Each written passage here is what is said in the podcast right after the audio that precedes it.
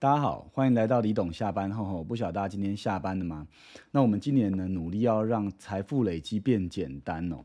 那我们希望我们每个单元呢，都能够往这个方向做。那我们上集讲了投资的一些基础的什么很重要的观念的反转哦，还有包包含对于储蓄观念的反转，而不只是存钱哦。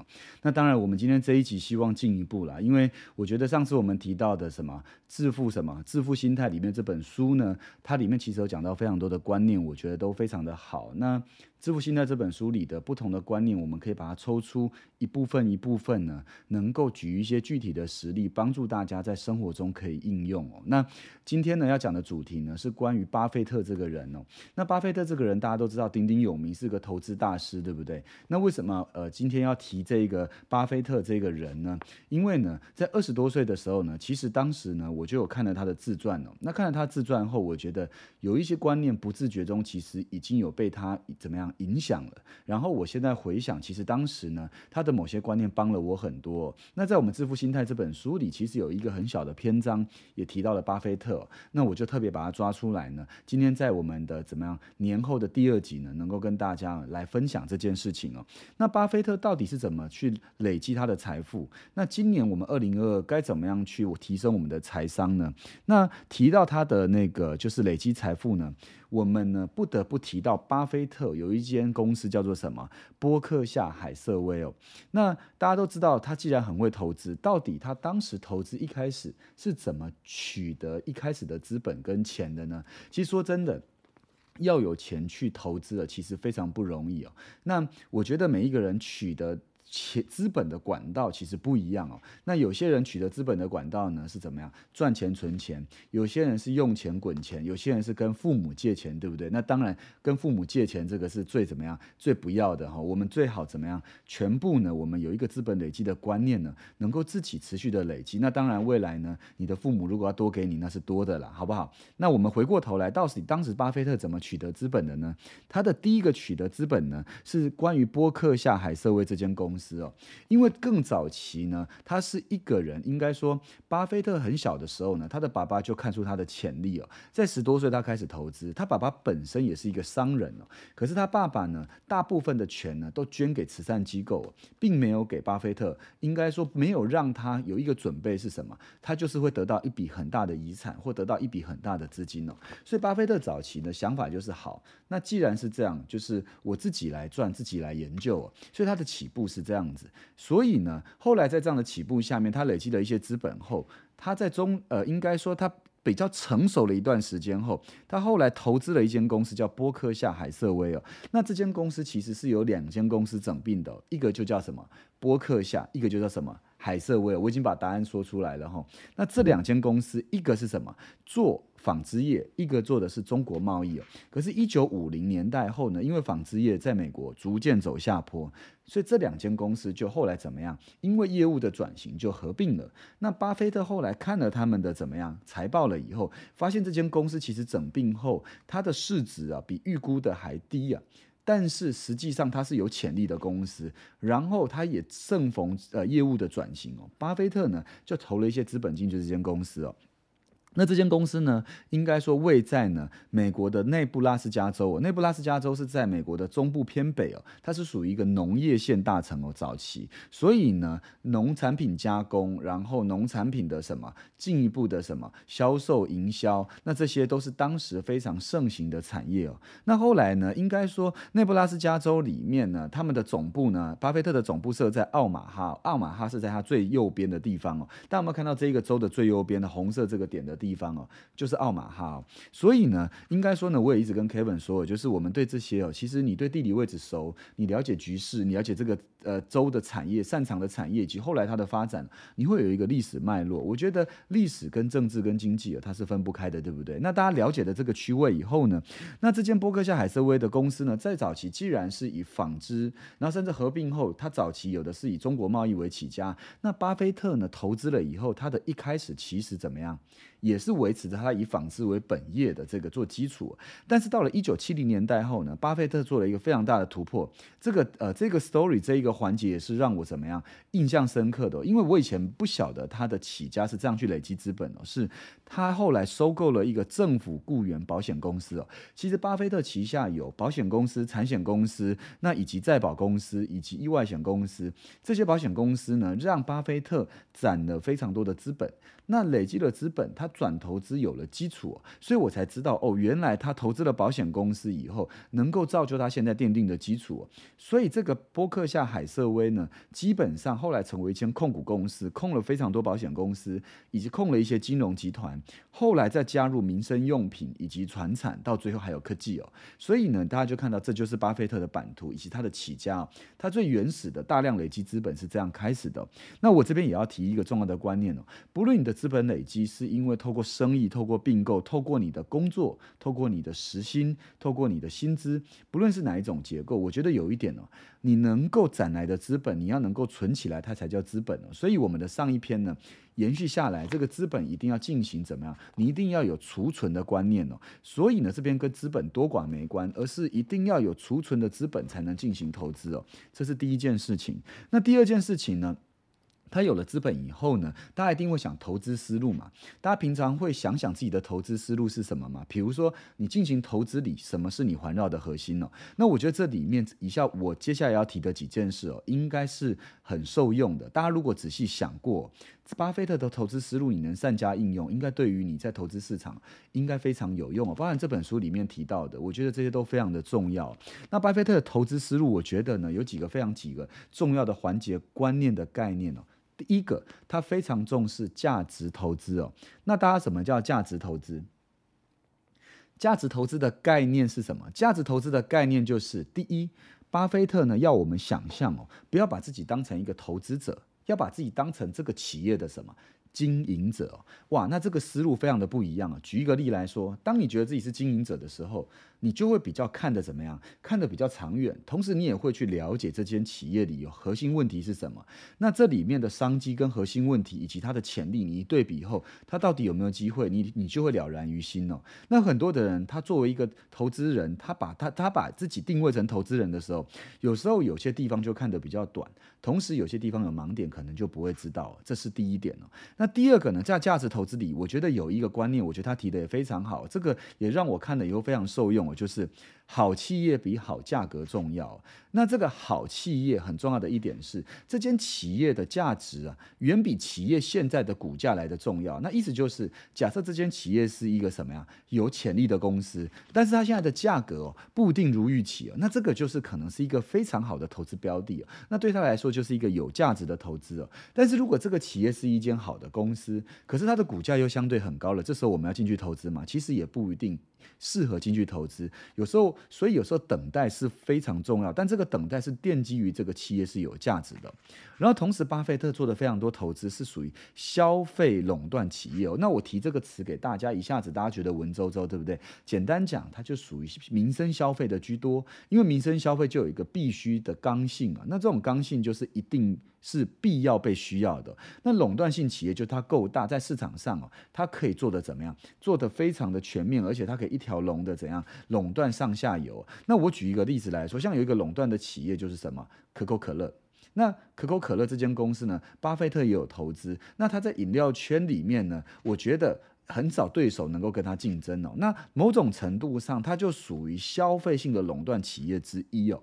那巴菲特投资的非常多，那过去大部分聚焦在传统的股票，那金融算日用消费品都属于传统的。那近呃，应该说早期巴菲特他有名的是他不碰哪一种类型的股票呢？他不太碰科技股，因为他认为科技股是泡沫的，很容易怎样？很容易怎样？周期性很短，形成泡沫。但是近年来他也反转了，他的观念也慢慢反转了。那什么叫价值投资？这里有列出哦，基本上呢。价值投资呢，它的持有时间呢，基本上会比较长，它比较不会走短线。举一个例子来说，当时巴菲特在一九七三年投资了《华盛顿邮报》，这个《华盛顿邮报》它放进去一千零六十二万的美元哦。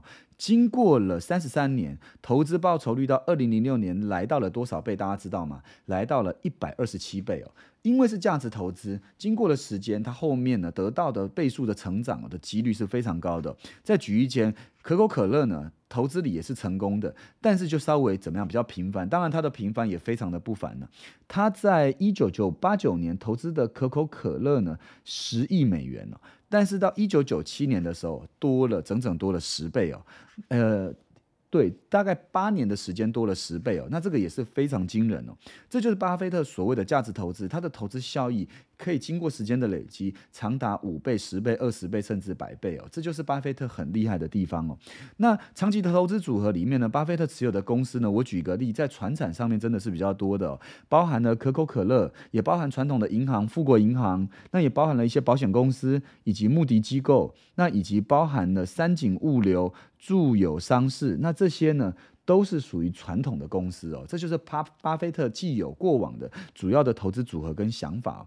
那我觉得今天呢，大家想想啊，巴菲特刚才的价值投资的几个观念哦，如果能善用，是不是能帮到我们？那我们这几集希望都能致力于一直提醒大家这些观念的反转哦，而不是告诉大家哪一只股票很棒哦，因为这些观念可以帮助你选到更多的好股票，对吗？那大家如果觉得现在我们的内容内容是能够帮到大家的，一定也要一定要继续支持我们哦，要点赞。订阅，开启小铃铛哦，然后也要追踪起来我们的 podcast，以同时我们的 YT 也要继续支持，最好能够一起留言，对不对？为什么呢？因为我觉得这些观念呢，大家有了改变，要一起把它传出去，一起分享哦。那我觉得今年我们希望能够让累积财富变简单，成为我们拍摄每一集节目的核心的怎么样价值哦。那既然这样子，各位一定要点赞订阅哦。来，我们接着看哦，就是呢。我们第三个刚才讲完，巴菲特一开始他的起家的资本累积，到后来他的发展，对不对？就是说他最后这个价值投资里面，就是关于他的策略计划。那我这边问大家一个问题哦，你们想想，讲到这哦，既然他这么会赚钱，他累积财富最大的关键是什么呢？各位呢，仔细想一件事情，巴菲特累积最大财富关键是什么？那是投资绩效吗？还是并购绩效？还是什么呢？各位想一想，很多的人会回答我，应该是投资。有的人说是他非常会并公司哦。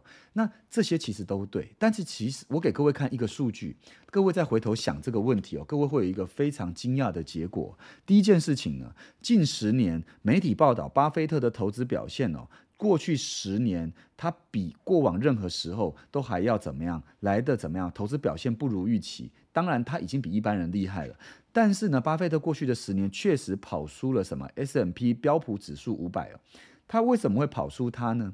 这十年他的投资策略里，我觉得有一部分也涉及很多的产业在转型中。那这里面跑输的原因有诸多，我们今天不细细讨论。但是我先给各位一个结果，就是。确实，他的过去十年表现是跑输大盘的。但是呢，过去的十年跑输大盘，但是各位大家知道吗？巴菲特不为人知的秘密是什么？他不为人知的秘密是第一个，巴菲特的净资产高达八百四十五亿美元哦。那这个八百四十五亿美元，在这本书当中就有提到一件事哦。他说，其中的八百四十二亿的美元是在五十岁以后生日才得到的。意思是绝大多数都是五十四岁、五十五十岁以后才得到的。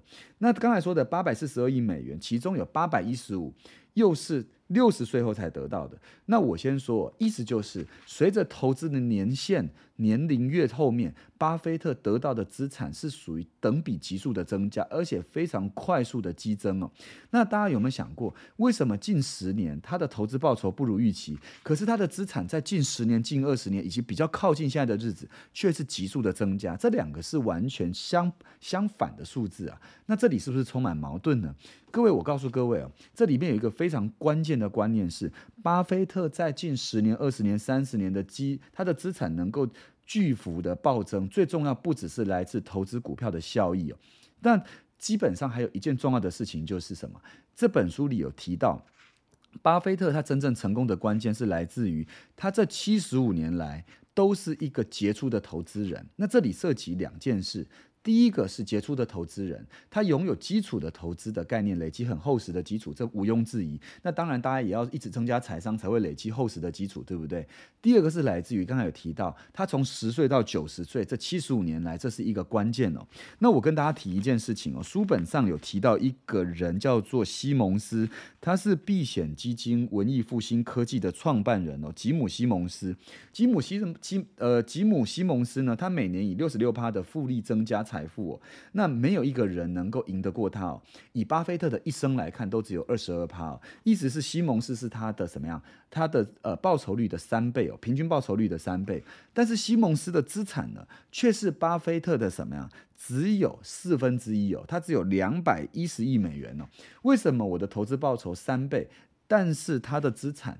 总资产却只有四分之一呢？这里有一个非常大的关键是，西蒙斯是一直到了五十岁左右才确定自己的投资步调，在那个时候才能够快速的用经过时间来累积他的大量的财富。当然，比较这两个人没有意思，因为他们都是巨富啊。但是我先说，他们两个会有数字上这么大的差异，一个关键都非常会投资，甚至西蒙斯的投资更出色，高达每年六十六趴的报酬。但是他起步比较晚，他五十岁才定调。那巴菲特是从十岁。二十岁、三十岁就已经掌握到要领，而且有一个方向非常杰出。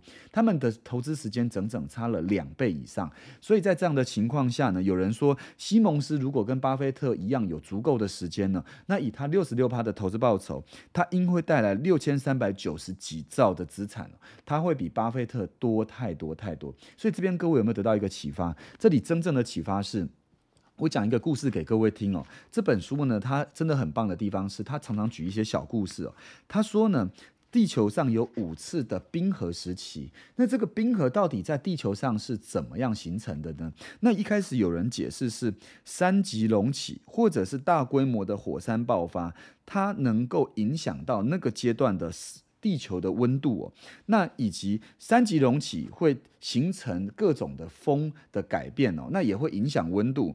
火呃火山爆发也会影响地球的区域的温度。那在这样的情况下呢，它能够说明某一段时间它会变冷，它会变热，但是它无法解释为什么有五段冰河时期哦。那我小时候呢，我们在读牛顿杂志的时候，我们那时候有看到冰河时期哦，可是其实当时也没有读得很懂啊，也看不太懂，只有把它背起来，有五段冰河时期。但真正会形成五段冰河时期呢，这边这本书里面讲到，它是从一个微小的改变开始。那这个微小的改变是，地球跟月球其实是一个什么样？互相还有太阳之间呢，是有一个引力作用的。那月球跟太阳之间的引力会导致地球怎么样？它的倾斜程度会微微的改变哦。这种微微的改变呢，有的时候使太阳的直射比较多，它就比较热；太阳直射比较少，就比较冷。那有一个科学家说。当冰河时期是比较冷的时候结冰而造成的，但后来有另外一个科学家又提到，他说其实真正冰河时期不是因为比较冷，是因为这种纬度倾斜改变后，在比较热的时，应该说比较热的时期。呃，应该说是比较热的时期呢，冰河会融化的很多。那当冰河融化了以后，再经过一段时间呢，如果又到了比较冷的时期，夏季不够热的时候呢，它就怎么样？无法完全呢融化当时的冰哦，那年度的冰。呃，这里统整一下，简单讲，会有五个冰河时期呢，是因为地球跟月亮跟太阳之间的引力作用。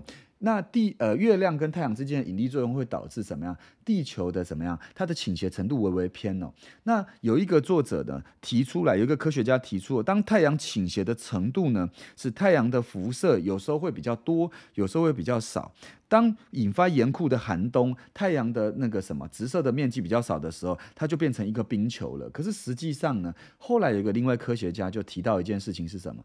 这个引力的作用，它最主要不是来自于什么？它比较。呃，就是说太阳直射比较酷冷的时候变成冰球，才形成五个冰河时期哦。最重要是，有时候当夏季不够炎热的时候呢，它的冰层不能完全溶解，所以当年度的冰会留下一层。那隔年度再来的时候，它会从这层叠上去哦，那一层一层叠哦，所以它就怎么样形成不同年份的堆叠的冰河哦。那最后形成冰河真正的原因呢，是因为这样的原因，而并不是一个什么严酷的寒冬哦，并不是最主要是因为夏季不够炎热。那在这样的情况下，因为有形成的季节的交替，最后形成不同阶段的冰河，才有五个什么五次冰河的时期的产生哦。那大家有没有发现，冰河时期的产生，并不是某一年度的累积的累积的积雪很多才形成冰河，而是这种角度微微的改变而形成长期冰河的累积哦。所以这种角度微微地球直太阳直射的角度改变，导致每年的累积而形成冰河这种效应呢，非常惊人。我们称它叫做什么？叫做复利效应哦。所以对于巴菲特不为人知的秘密是：第一，他有常年的财务基础。再加上它怎么样能够累积复利的效果，所以我这里要鼓励大家哦，不是说只有等在那等时间，好像就一定会成功，而是财务基础持续累积的同时，不要只追求极大的报酬，因为背后也有极大的风险。最重要的是，在一个一定程度以上水平的报酬以后，时间跟复利却形成一个人财富累积真正的关键了。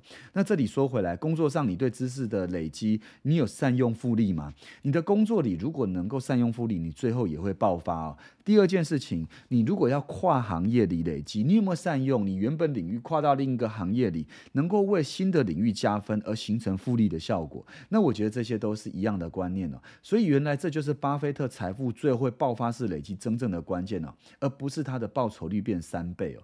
那这里就是我们这一集希望跟大家分享的。那我不晓得这一集分享完，大家有没有对于巴菲特财富的累积以及他的投资观念里有些地方的呃的的知知识的运用又不一样了？呢？那我们今年呢？大家要持续累积，我们今年就一起改变哦。希望今年我们拍出更多好的节目，能够给大家能够有更多的学习，让每一个人财富更上层楼。那我们这集李董下班后就到这了。那不晓得大家喜欢今天的内容吗？希望今天的内容给大家带来很多的收获。那我们就下期再见了，拜拜。